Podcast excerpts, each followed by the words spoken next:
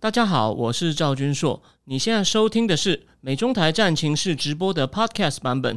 每个礼拜一跟礼拜四晚上八点钟，我都会在 YouTube 上直播，用最口语化的方式，深入分析最新的美中关系与影响台湾的重要国际局势。想要第一时间收看直播，记得在 YouTube 上搜寻并订阅我们的频道“美中台战情室”，也别忘了加入我们的 Telegram 群组，在我们直播与 Podcast 文字区都有连结，可以点进去哦。好的，各位美中台战情室的观众朋友，欢迎大家来到第两百五十集哦。那我们今天的照例呢，第一个呢，还是要呃谈这个台湾大选哦。那其实今天中午，谢谢 Mula 的邀请，我到他的 M 观点呢，我跟他对谈了一下我们对这次选举的看法。所以呢，刚刚聊天室 Kevin d 问说马克龙是怎么治理的？其实我跟 Mula 的这个访谈里面都讲到了。诶，麻烦你到今天的 M 观点哦，你可以去听后面四十分钟，我我讲了不少。这个法国法国总统我，当初做了什么？还有最近发生的事，我也稍微讲到。那我在我我这边的战情室呢，我礼拜四还会再讲，我需要一点时间哦做功课哦。好，那我们现在呢就来谈三个主题。第一个主题，我说赖清德总统赖总统的震撼教育哦迫在眼前。为什么我这样讲呢？哦，还有那讲完第二个以后呢？诶，第二个话题就跟第一个有关系嘛，就是那个也门战争呢。就是在也门红海的战争呢，其实哦还没有完，基本上大家都还在看局势会不会怎么样。那今天呢，其实礼拜天呢有最新的发展，我等一下会给各位 update。然后呢，还有就是说，目前这整个中东的战事扩大到什么程度呢？我们今天会用一个地图，我给大家一个很完整的这个这个更新。那最后呢，哦，台湾大选刚完，那美国代表团到了。那美那美国大选呢？我今天呢也会这个，今天晚上在 L 瓦呢，在冰天雪地中负二十八度中哦，那正式开跑，那到底情况会怎么样呢？我们就最后呢也会来讲一下，好吗？好，那在我今天讲赖总统会遇到什么震撼教育之前，我先提醒大家哦，现在短期内比较不利的就是呢，呃，他会跟拜爷爷一样陷入有点这个内外交迫，所以我才说。他但拜拜登呢是到了第三年才陷入这个情况，就都要连任了。不过很可惜，这个威廉他没有蜜月期哦，他一上任呢就会遇就会遇到这种这个内外夹击哦。当然他还有四个月了，所以呢一定要赶快上紧发条。那今天中共已经出招吧？那我先念一段我十二月十七在思想坦克写的东西哦。我说从以上叙述便可看出，对于二零二四的国际形势绝对不能掉以轻心，特别是中共对于最有可能当选的民进党候选人赖清德。比蔡英文有更多的不信任之下，如果赖清德在一月十三号的投票日顺利当选，在五月二十日正式就职的交接这段期间，如果战功战事扩大波及到国际经济贸易，It's happening。哦，这我插一句话，俄乌战争因为军援被卡关了，进一步有利于俄罗斯，那么中共势必会在亚太制造事端，以求处于给予以求给处于权力交接期的民进党政府一个下马威。OK，那我们看到？才过一个礼拜一，今天。就在美国代表团也到的时候呢，诺鲁断交了。虽然我知道目前大部分朋友说啊，这个不用花这个浪费钱啊，帮我们省钱啊，诶，这个我也 agree。但问题就是，这是前菜啊，我也觉得这个前菜没什么，大家都消化得了。所以呢，我们就我们就来讲说，为什么我我认为这个赖赖赖赖，现在不能叫他赖富了，这个赖总统为什么我说他会有这个震撼教育迫在眼前呢？像你看今天呢，黄国昌。黄国昌老师已经先出价了，讲出立法院院长的条件。那这个条件呢，其实蛮苛刻的。他就要让让蓝白就就请让这个蓝绿来跟他喊价嘛。那甚至呢，今天还有个报道啊，就说那个有个助理说，根本就应该让黄珊珊来当，干干脆给白的好了，让他当这个立法院院长。这样的话呢，民众党就不能背阁了，他就当家不能闹事。哎，我觉得这个是可以考虑的。我想威廉还有时间。立法院二月一号就职，so far 还有两个礼拜去，这叫 contemplate，contemplate，就呢仔细思考，到底要怎么做。当然，未来哦，它内政问题在于呢，呃，基本上呢，比较可能的局势是有两个。第一个，社会福利方面呢，难得蓝白可能比较不反对的呢，比较有机会。不管赖总统是选择跟国民党某些人合作，或者跟白合作，社会福利支出呢，这一党不跟你合作，另外一边总是找得到。所以呢，这可能会多，可是呢，国防外交呢，可能就会一直卡，一直卡。那这时候呢，不要说是蓝的可能一直反对你了，但是呢，连白的可能为了要营造这种白的呢，现在会降涨了。其实哦，好像是野岛刚还是小笠原有一个有趣的比喻哦，这我觉得诶有道理，就是呢，民进党会变得像过去的国民党，它会变成一个比较保守，就是呢，努力提升台湾竞争力，但是呢，保守，我先把现状维持好，慢慢提升台湾国力的政党，然后呢，国民党变得会像新党。国民党会变得像新党哦，就是呢越来越轻中。那白党、民众党会变得像民进党，所以呢，他一定要当那个什么反抗民进党第一品牌啊。所以呢，我今天在我脸书上也写了嘛。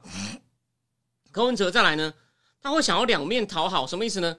他必要的时候，有些国防外交的东西呢，就会跟国民党联手卡住民进党，然后呢，就而且呢，他 credit 都不会留给国民党，他会把这个 credit 自己拿来。但是呢，我刚刚说了嘛，遇到那种。比如说一些社服啊、长照啊、健保啊，他必要时候跟民进党合作，然后就说：“哦，你看，你看，为了国家，我还是愿意放下我的成见。”然后呢，左手跟民进党合作，这是第一个战场，一场内合作，一场外跟民进党。当然，这个可能不是讲好的，联手不是联手，分进合集去挖国民党的人过来说：“啊，你们党你们党快不行了，你看那个我就把操作到。”打民进党虽然有你们的票，你们的票被我利用了啦，那个 credit 都是我的啦，赶快过来，赶快过来哦！你们你们党要散了，那民进党可能是啊，我讲过嘛，赖清德要跟老柯把老柯叫来研究，到底国民党哪个人是可以威胁利诱哦？有些票有也许可以让他倒戈的，甚至必要的时候呢，像陈明文一样拉过来哦。下一次我们礼让你不让，就是呢礼让你选哦，改挂民进党这样子去去拉去拉有没有？所以呢。国民党呢会被进一步的裂解。当然，如果国民党有一个比较聪明的新的党主席，假设或者朱立伦比较跳的话呢，他必要说要反过来跟民进党说：“好，够了够了，我知道你们都要搞我。现在呢，为了避免我再继续失选，我我们我跟你合作，我放几个人同样跟你合作，我们把柯文哲挡住，不然让他这样两边谋利，有没有？所以呢，三边的三边的斗争哦会很有趣，但是呢，短期内可能会有很多乱象哦。目前看起来，most likely。我还是韩国瑜会当这个这个立法院院长嘛，所以呢，那我认为韩国的协调能力会有王金平好吗？他只会他他，我觉得他他他的能力没有那么好哦，他可能很多政策议事规则没有那么熟哦，所以就变成大家吵成一团，然后他那边讲一些乐色话，所以呢，短期内立法院会变成马戏团。那也许有少数民生法案哦，也许就是一开始大家试出一点善意，过一两个，然后再来呢，可能就陷入空转。所以我的预测是哦，说不定哦。民进党的第一任阁魁哦，可能会被不信任票弄掉。就算第一任不会，我想这个一两年之内会发生的。台湾正史上第一次被倒阁、被不信任投票弄掉是有可能的哦。这是这是内政的。然后第二就是呢，我刚刚讲的在内政问题，中共又不是白痴，中共也知道啊。那中共只要看到你民进会卡住，他外面也就弄你。为什么？外面弄你的话呢，蓝白两党会用包牌方法处理你啊。你你赖赖富呢？强硬回应说：“你挑衅，你拒置人民生计不顾，我们要和平，不要战争。如果赖夫不够坚强，就说你根本就没有兼顾国家主权。你喊你你呢？中华民国台湾都是骗票了。所以呢，就会变成蓝白中共联合夹杀赖清德。所以短期内哦有点麻烦。所以呢，所以还好呢。所以为什么共和党一定要回来？共和党一定要回来呢？中共这样搞，死的是谁？你看着好了，你看着好了。但短期内。”趁拜登还在的时候，中共会不会加码呢？今天就已经，今天就已经来了。那等一下我会再讲，我会再讲，就是有关这个红海的事情呢。中共也都装死啊，他明明他就在那装死，他就是看他不管是俄乌战争也好，中战争也好，我只要看到美国在这边浪花费资源精力在那边疲于奔命，我就好了。所以我我我上礼拜天，我上礼拜六不是讲了吗？虽然他也许不是。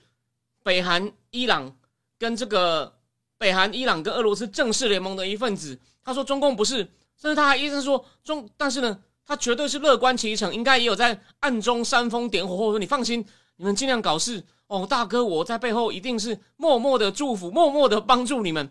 所以啊，你想这个这个权力交接的空窗期，他他不搞事情吗？而且还有再来，只要这个。这个美国大选第三个话题有关，所以我今天三个话题不要看不相干哦。其实到时候这些东西全部都会哦连在一起。那我尽量做到，我把这些互相影响的关系呢，尽量哦能够他们毕竟可能会怎么样影响，我尽量告诉你大方向。也许我不能完全做好，那先等一下，我看一下，嗯，呃，那个，那个，我我我觉得他们基本上，他们只要能够做到让民就民间那种讨厌民进党的这种风气更盛的话，然后你你说要倒阁要重选，哎，你想想看哦，假设他已经拉到几个国民党的，就是我们倒阁完你就换我们的党，我认为是有可能的。他只要把气氛弄到很空转，让这种就他会用这种。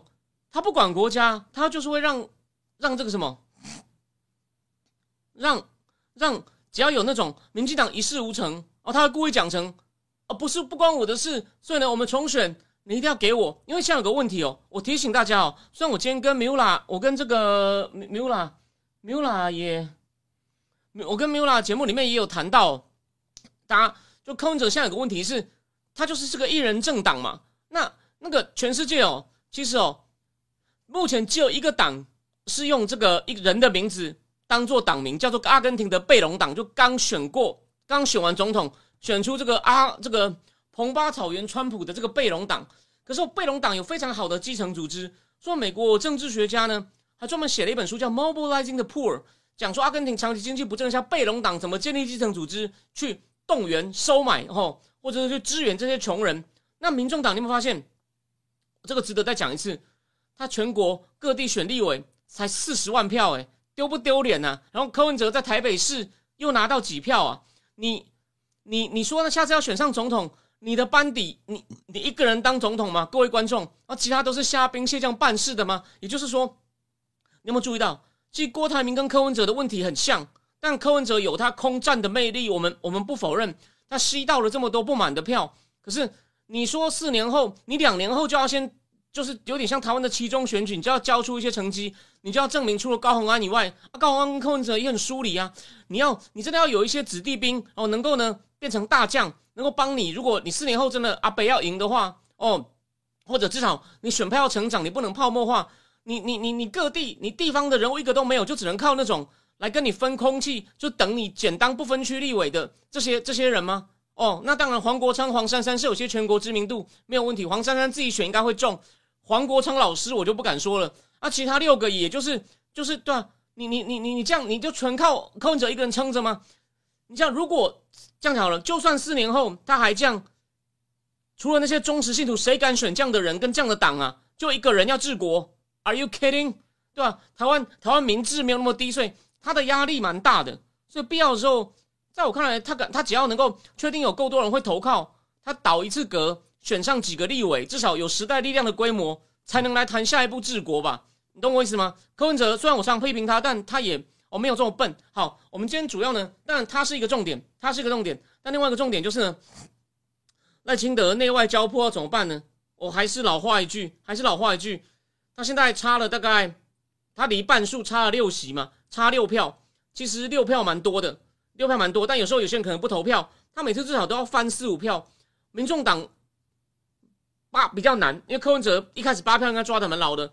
国民党里面去哪里？还有五党籍那两个人，虽然他算泛蓝的，怎么样就翻了翻出那四五票哦。短期内真的要跟老柯密切合作，那短期内呢，也就就说理想性不要那么高。我同意啊，就像米拉今天访谈讲的，你要拿一些东西跟蓝的换。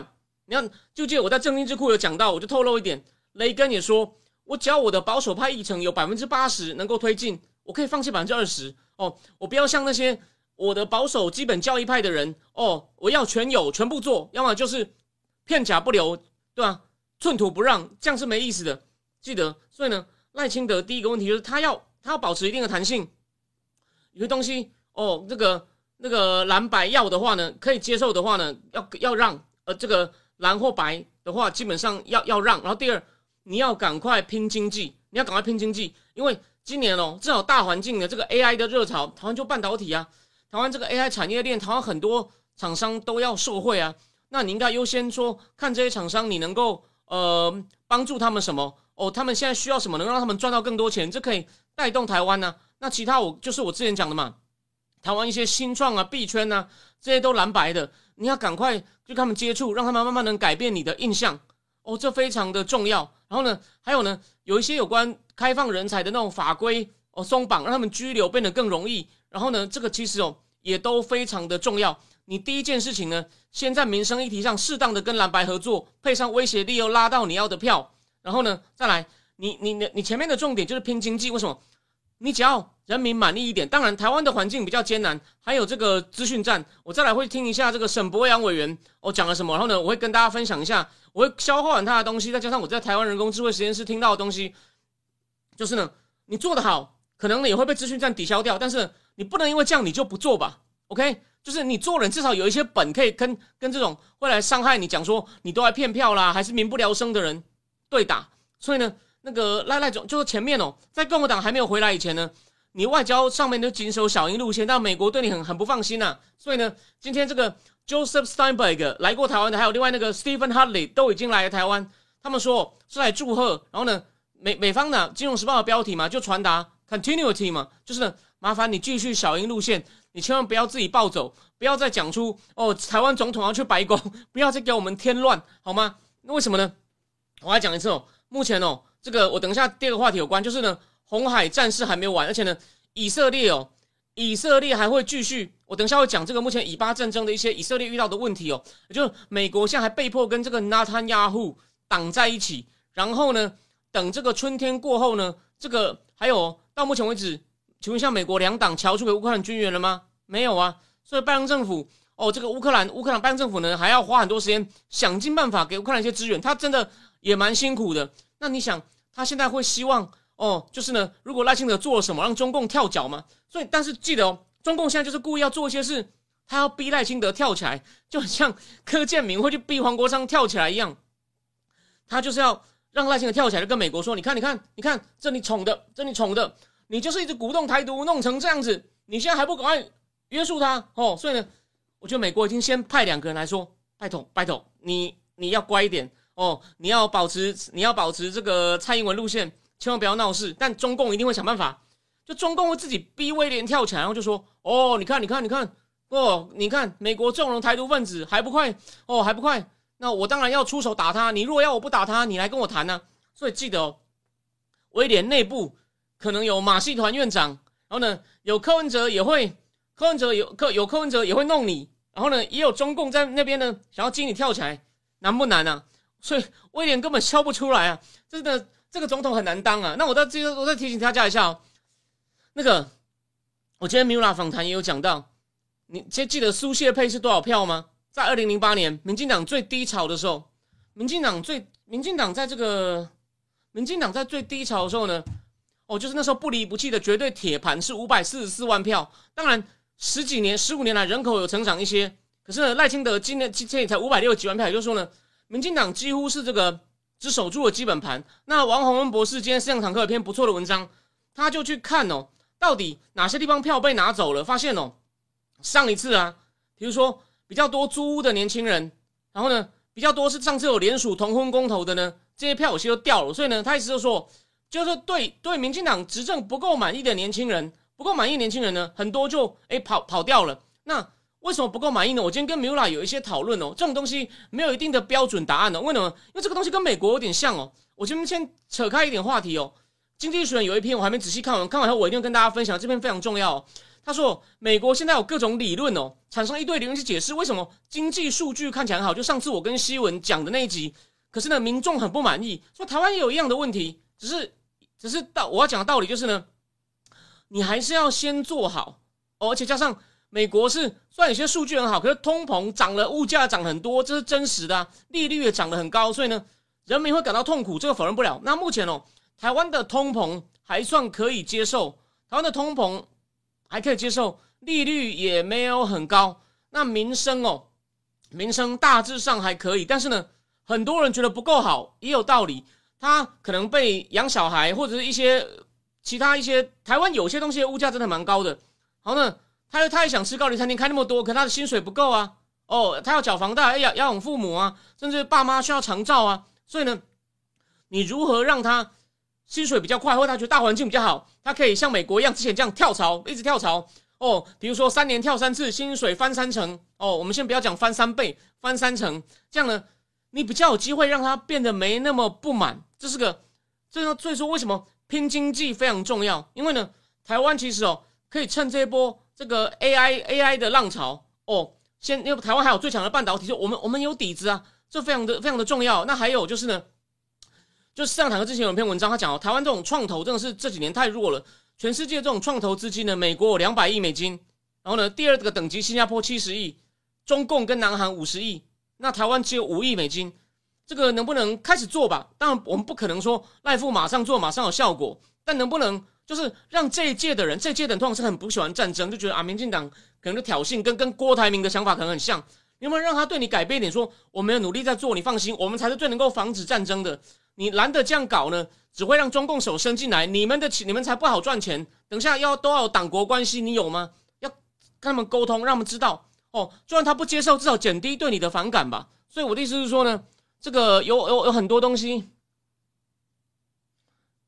呃，有有很多东西哦，有很多东西要那个，还有，所以我说最后，最后我要讲的是那个青年人的战场 thread，因为那个 Mula 有把那个照片贴出来，我可以讲嘛，就上礼拜谢谢 Mula 让我去插花，那个以科技金融为主的有一些大咖，你们看那个照片，股癌股干爹都在哦，哦，那所以呢，那我的意思是说。那个那里面那个 Fox 肖尚龙就讲到，这个 Thread 都是年轻人，所以就是一些各种新的平台啊。赖富真的要找一些优秀年轻人哦。我不这个年轻人可能看你们看这个，请李正浩推荐啊，或者是那个谁验视机啊，写人选这验视机推荐一些懂得懂得年轻人心态，又懂得打网络作战，或者是在网络上经验没那么多，但感觉够聪明，学得够快，懂年轻人要什么，会年轻人的语言的人。好，然后呢？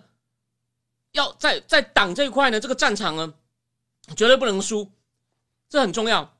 然后呢，也要请沈博阳委员帮忙盯哦，就是你沈博阳委员也要多，可能要再帮忙去顾一下党务的这个舆论战。就是呢，沈博阳当然是防堵外来的恶意势力，但你自己怎么样正面宣传在党这一块呢？其实很多事情可以做，才能够呢让这个震撼教育哦，再来一定是内外夹击，类似拜登的处境。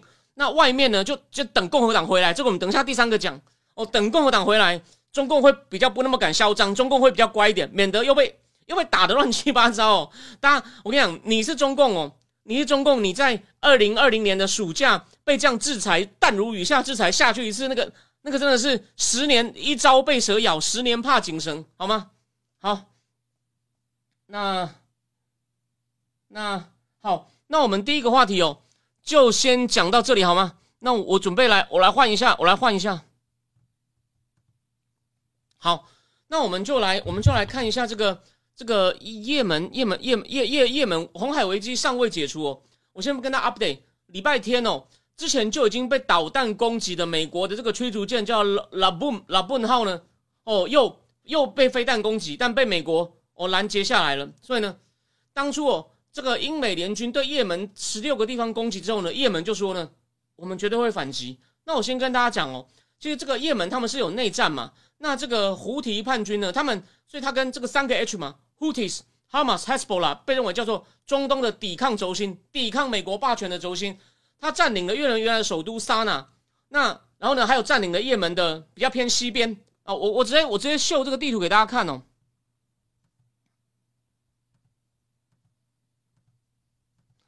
你看哦，这个叛军哦，主要是占这个西边，他就控制了红海。那他哦，因为现在直接跟美国对干，让美国主动被迫出手打他哦。为什么美国要出手打他？因为怕哦，再这样闹下去会影响到全球经济。所以呢，也门这个本来这个不太得人心的这个 Houthis 叛军呢，现在哦，其实哦，好像他的名望变高了，因为他之前哦，的确是国内经济也管理不善，然后呢，这个国内公务员的这个薪水啊。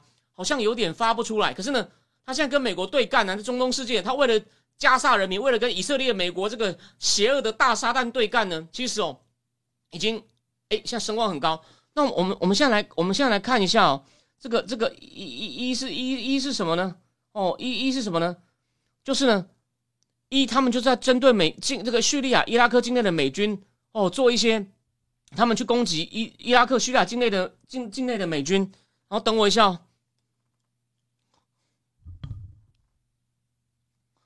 然后二二是什么呢？二是那个，二是以色列哦，以色列反击，所以中东打来打去，你看这个图最清楚。以色列攻击这个黎巴嫩境内哦，打死这个哈马斯，哦，打死哈马斯的这个高层高层领导人，然后呢，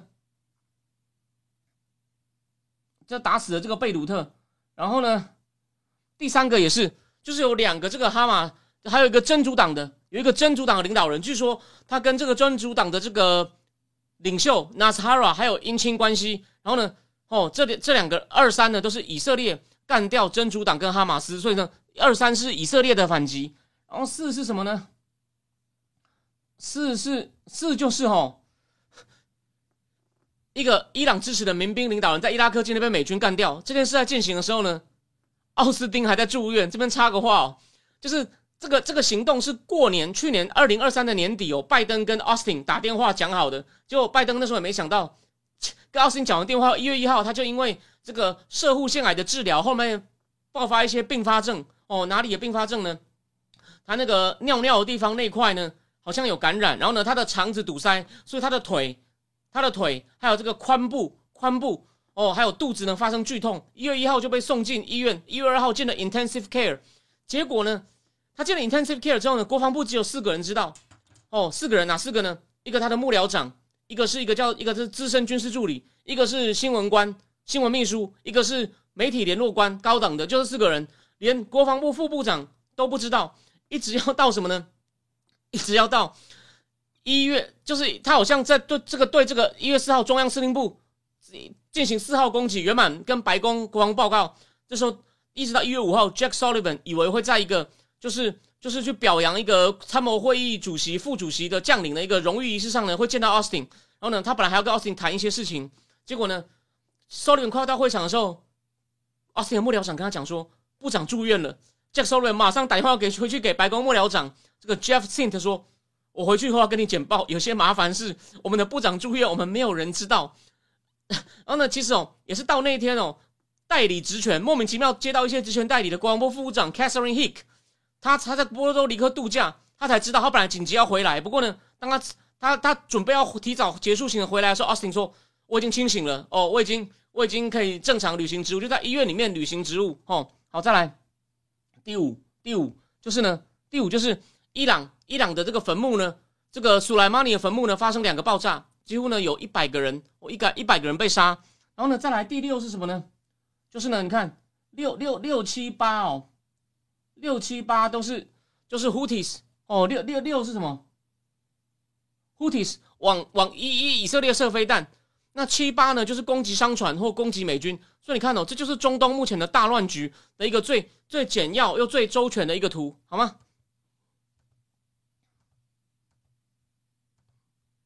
好，等我一下。那个，那个，我我要讲的是什么呢？我要讲就是哦，目前哦，虽然说那个它对经济的影响还好，为什么呢？因为现在这个 OPEC，OPEC 国家呢，它的那个产能还够，加上需求没有需求没有那么高，所以呢，然后呢，他们其他国家的库存还够。不过我再讲一次，这个是数据值的复习，大家没那么熟。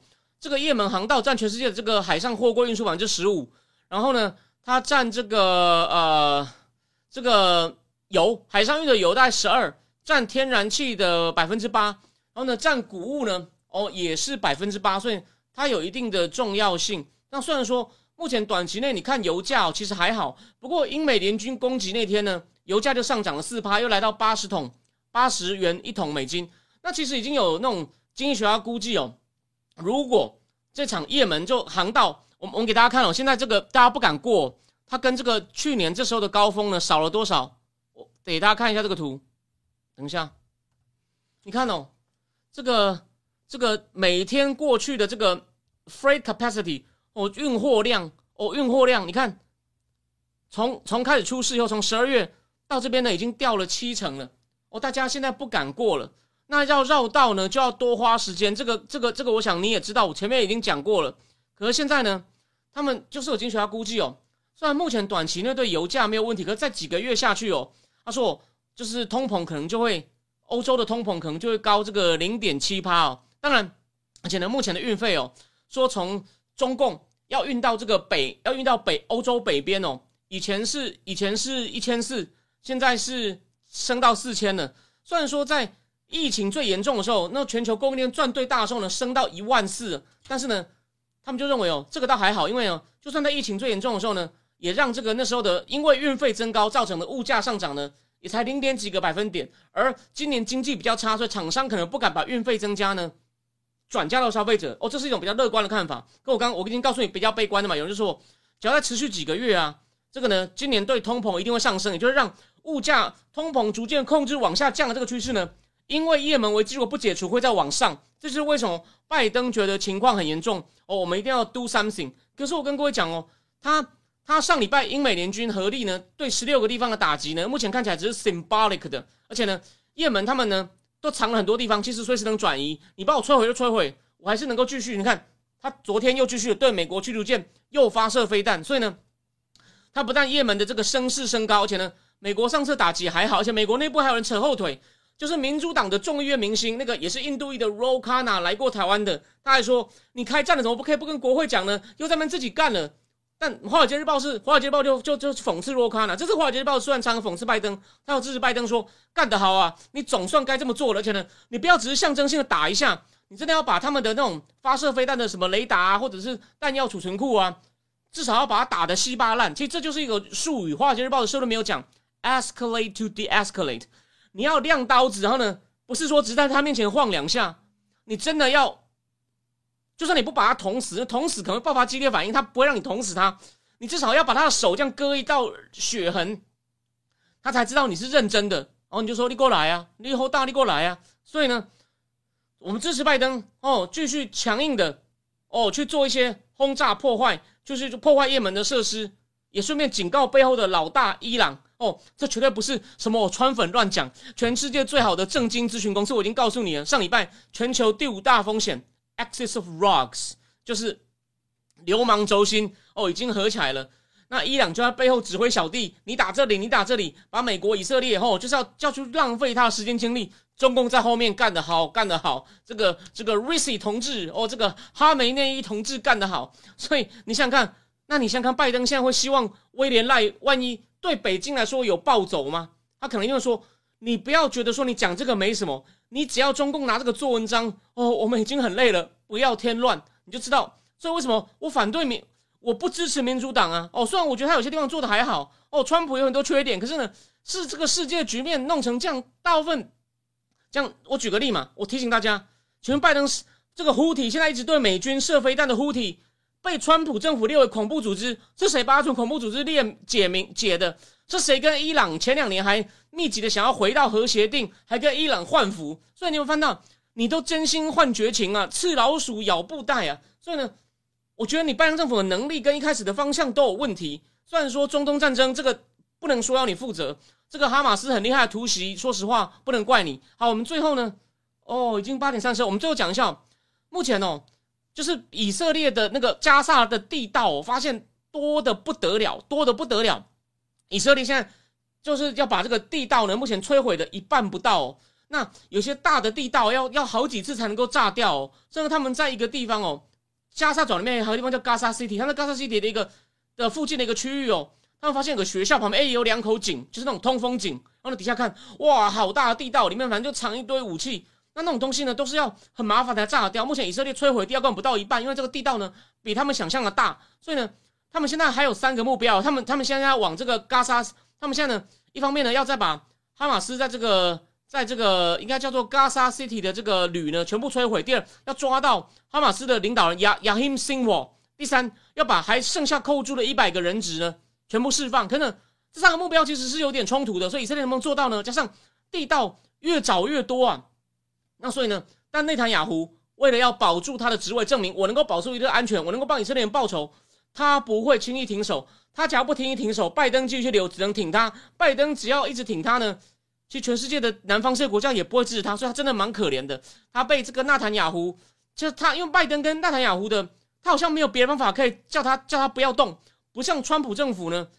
虽然虽然说拜登政府一直叫以色列慢，就是不要，你要重点是打击哦。要造成那么大人大伤亡。以色列有稍微配合，可是哦，可是呢，那台因为拜登政府对那台雅虎的筹码没那么多，所以呢，那雅虎还是拼命哦，基本上还是在那边干。所以呢，拜登也只能够不情不愿的被拖进去挺他。我反而觉得哦，就是如果是川普政府来，有两种方法。第一，反正川普是死猪不怕开水烫，他挺以色列，大家都知道，他要么就是呢，很快给以色列更多东西，然后呢，老实说，造成人道灾难，川普被办屠夫也没什么，但呢，能够比较快结束。哦，当然，就美国呢，全力配合他，帮他一起找地道，这是一种方法。另外一种，川普就说，你让我，你因为要硬干，让我被骂的千夫所指，不行，你呢，一定要给我停，或者呢。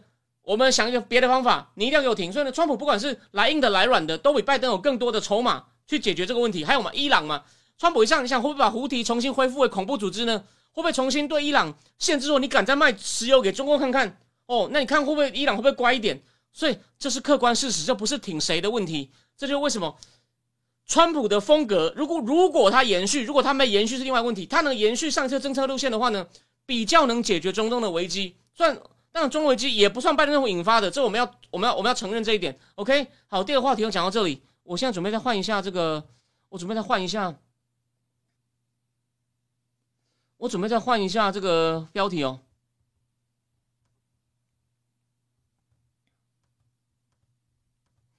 好，那我们最后十分钟左右，美国大选，Iowa，Iowa 这个东西，这个不叫 primary 哦，primary 只是比较基本的讲法，美国人都会讲 caucus。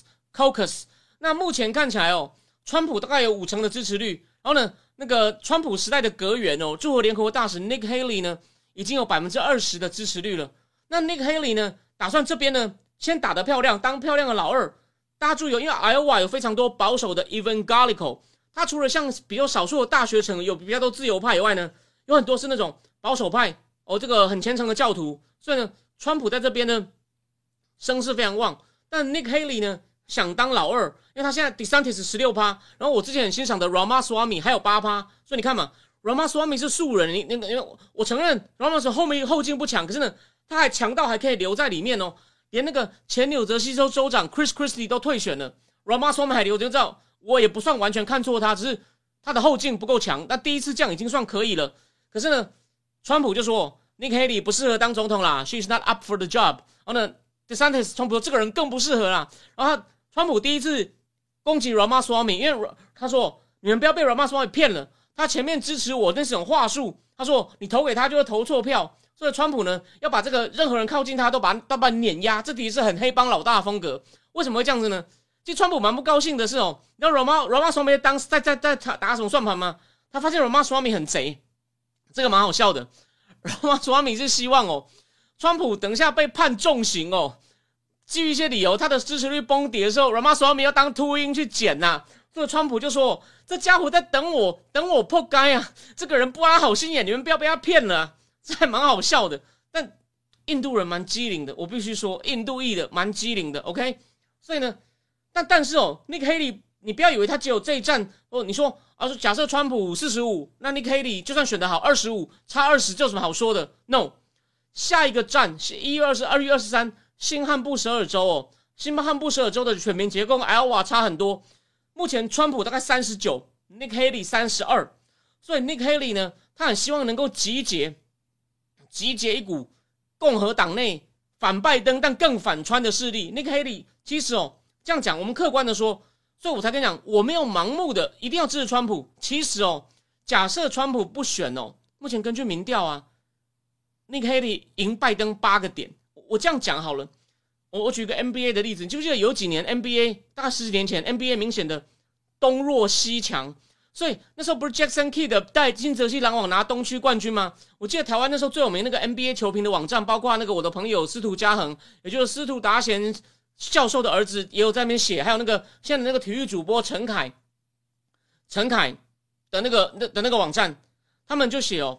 他说：“这个 Jackson Kidd 的这个东区老大啊，他说不要说是西区第一的，忘了是哪一队，应该是湖人。他说连西区季后赛吊车尾的爵士去打都会赢啊，所以一样的道理，不要说是 Nick Haley 啦，DeSantis 去打拜登也赢，Nick Haley 也赢，川普还跟拜登的那个民调只是平手，所以 Nick Haley 说我最有希望打败拜登，所以呢，然后川普呢身边有太多混乱，虽然他当总统当的不错，所以呢，大家请选我，哎，的确真的还有。”而且呢，他 Nick Haley 是少数共和党人，坚决挺乌克兰的，所以 Nick Haley 是融合一些主流建制派的意见，然后呢再融，就是 Nick Haley 比较混合，然后又是女性，又是少数民族，他是有印度裔的成分，所以呢，有民主党人为了这个民主，他们美国要换党很容易。有民主党人他说我很喜欢 Nick Haley，我这次呢就填我是共和党的选民，我要来投 Nick Haley。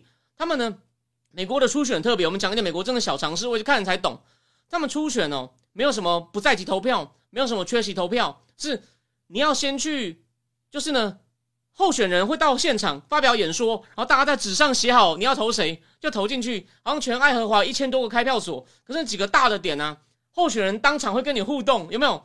那真的是一种很原始。啊，很直接的民主，其实这真的蛮有，所以他们叫 caucus。然后呢，还有一些人呢，如果你是川普的选员，他们叫做 caucus captain，他们好像一个白白色金色相间的帽子，然后你戴上去表示我是支持川普的 caucus captain。那其实是真的很在地的东西哦。这个因为美国地大物博，所以呢，我认为他这种初选真的是哦有一定的必要，让你呢让候选人来当地哦知道你关心什么，因为他不像台湾，你看赖总统可以全台湾扫七轮。台湾真的很容易啊！你看抢救王一川的时候呢，李正浩跟主管庭会分工嘛？有人跟着王一川走，有人当天回到台北，在政论节目上 update 间的情况。因为台湾够近，在美国那么大，所以这个东西真的是很有意思哦。我也是因为哦有机会呢，就说呃做这个直播，所以我也对美国政治的细节呢也了解的越来越多。所以呢，我现在已经告诉各位大事了，就是呢，Nick Haley 哦，他他们现在是希望哦，就说川普还是有些隐忧。如果有一个人跟他差距没那么多，然后呢，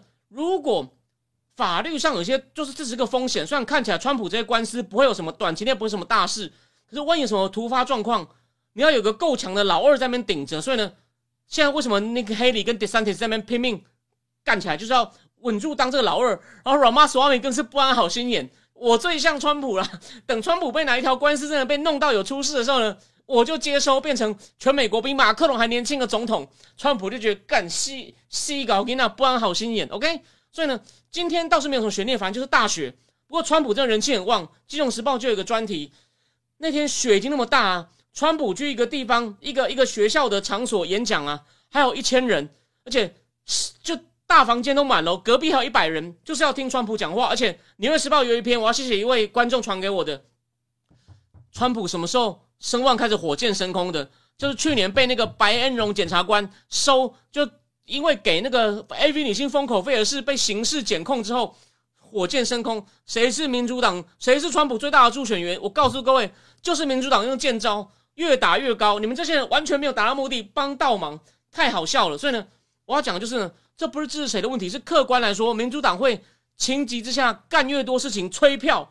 这真的很好笑，我相信台湾，我目前的格局没有变，我会一直提醒你说，美国的经济美全民主观感受不好，又看到国外也混成一团，还有新的通膨危机，再加上民主党一直情急之下干蠢事催票，而且呢，最最就就是让一万步讲，我也没有那么挺川普，川普出了什么事呢？换一个人打更好，比更是痛打拜登，所以呢，我现在非常乐观。当然，话不应该讲太满，只是呢。你从客观分析来看呢，这是为什么《经济学人》我上一期讲了嘛，《经济学人》紧张哦，对不起，那是我在付费直播里面讲的，但我可以透露一点啊，《经济学人》上上礼拜的文章都直接在讨论怎么样把拜登换掉的程序，你就知道《经济学人》脸色，我就说了嘛，我刚讲哪一件是我主观情绪，都是客观的现象，没有一点对民主党有利的，所以呢，很麻烦的，很精彩的，大家看着吧。所以赖富现在要撑着，不要中计，内部全力拼经济，然后呢？你要想好各种剧本，跟老科合作，该挖的挖哦，必要时候连科打蓝，或者是连蓝打科都要来。然后呢，撑住马戏团，必要时候呢，马戏团就只好让他演了。OK，好，那我今天呢，现在八点四十三了，我要讲的东西呢，我要讲的东西哦，就是这个，基本上哦。对我最后讲一件事情哦，就台湾跟美国的政治有点越来越像，就是呢，绿非绿，壁垒分明，两边不太能妥协。这个今天我跟米拉的对谈呢，也有讲到这一点。第二点就一样嘛，经济情况有有一个类似，就是美国是理论上看起来很好，但人民很不满；台湾呢是还可以，可是呢被讲成很糟，民不聊生。有没有？这两点非常的像，这两点非常的像。可是结果呢？结果就是问你看啊，说为什么？民进党会跌到剩下苏谢的基本盘，那拜登，但我就说还好是蓝营更不长进。我今天我那个访谈大家可以看哦，国民党的基本盘是狂掉，一路狂掉。那共和党不是国民党啊，所以是为什么民主党那么惨？OK，所以我先大局都讲完了。我们今天开春的这个第三集哦，我们大局都讲完了，我们剩下就看看我讲的东西会不会大致上发生，不可能全中啊，一定还有一些我没有办法预测到的事情。所以最后我预告一下哦，我礼拜四会讲。